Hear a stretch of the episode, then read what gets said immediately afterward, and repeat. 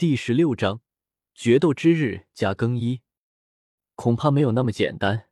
从上次那个小姑娘身上的能量护照来看，那位丹王的实力估计已经到斗宗了。加上他新获得异火，炼药术有很大可能突破七品。作为他唯一的弟子，那位小姑娘身上的好东西恐怕比一般的斗皇都要多。若是他真的将身上的东西拿出来，区区一个大斗士巅峰，恐怕连他那个护照都打不破。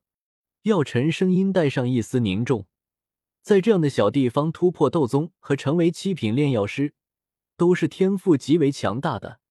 若是去中州，在那个人杰地灵的地方，也可以占据一席之地。不得不说，这是个残酷的真相。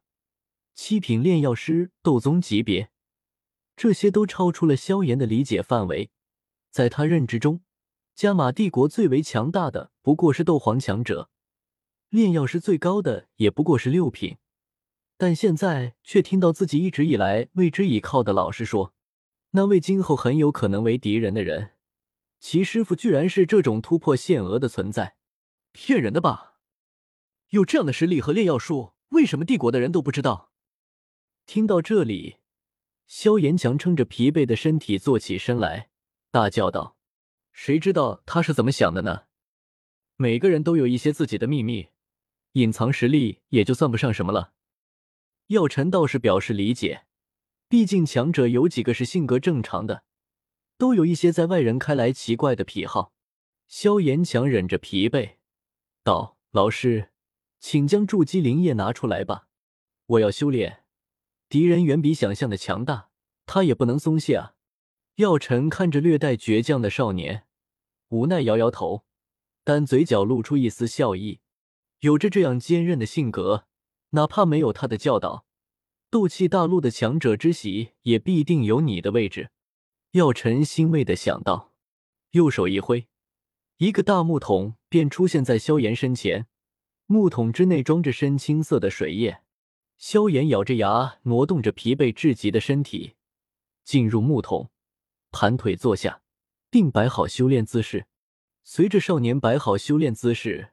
木桶之内的深青色水液逐渐的散发出淡淡的青色气流，顺着少年的呼吸，钻进了体内，填充着他那枯竭的身体。在筑基灵液的滋养下，少年一身的疲惫迅速被清空。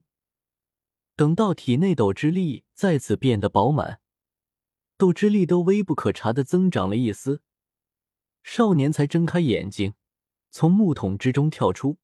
继续对着树木而去。与此同时，树林之内再次响起肉体撞击树木的声音，大有不将树林中的树木全部撞断便不停止的架势。黑焰城，因为黑焰城的木林将要与丹王弟子战仙子决斗的消息传得沸沸扬扬，所以这一段时间，黑焰城人流如潮，哪怕与药材盛典那一日相比，也丝毫不差。无数人涌进黑焰城。想一观战仙子的风采，也对他这大斗士的最后一次决斗感到无比好奇。当然，也有人想看一看木林的愿望是否能够达成。作为加玛帝国数百年来最为强大的势力，云岚宗在帝国的各个大型城市都有宗门的分布，为的就是能第一时间了解哪些大型城市所发生的事情。小医仙在一天前已经到达黑焰城。与他同行的云岚宗长老带着他住进黑焰城的云岚宗分部，调整自己状态。虽然以他修炼的功法和斗技来说，失败的可能性很小，但是还是要防止因为自大而导致的失败，那是不被允许的。前面有几次战斗，都是因为未完全准备好便与人战斗导致失败，而失败谁都不喜欢，更不要说心高气傲的小医仙。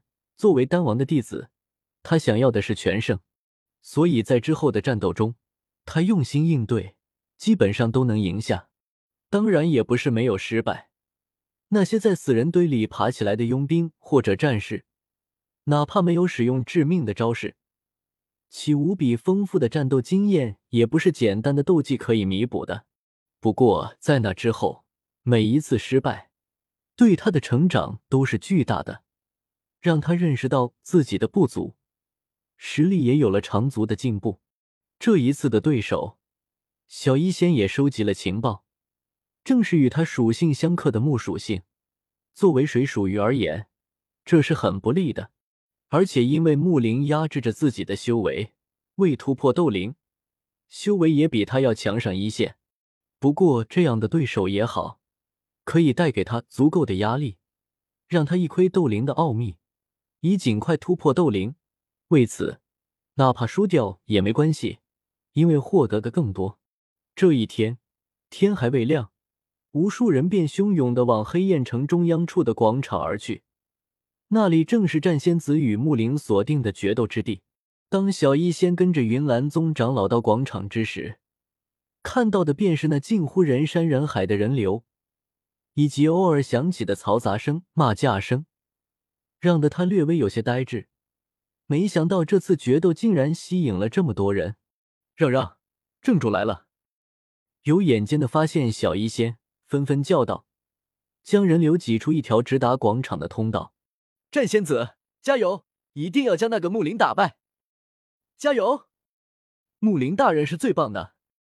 在小医仙踏入广场的那一刻，无数人的呼喊声、嘈杂声混杂在一起，形成一股让人几乎要将耳朵割掉的嘈杂噪音。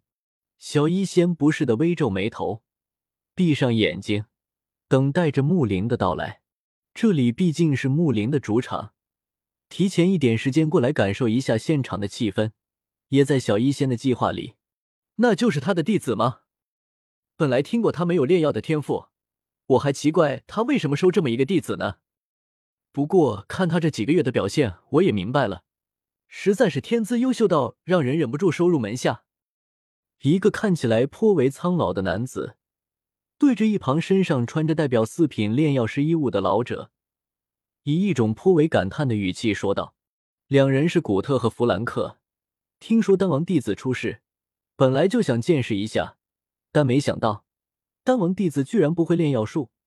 不过之后几个月也证明他无愧身上背负的丹王名号，以一种恐怖的修炼速度和战斗场次，对着整个帝国宣告自己的来临。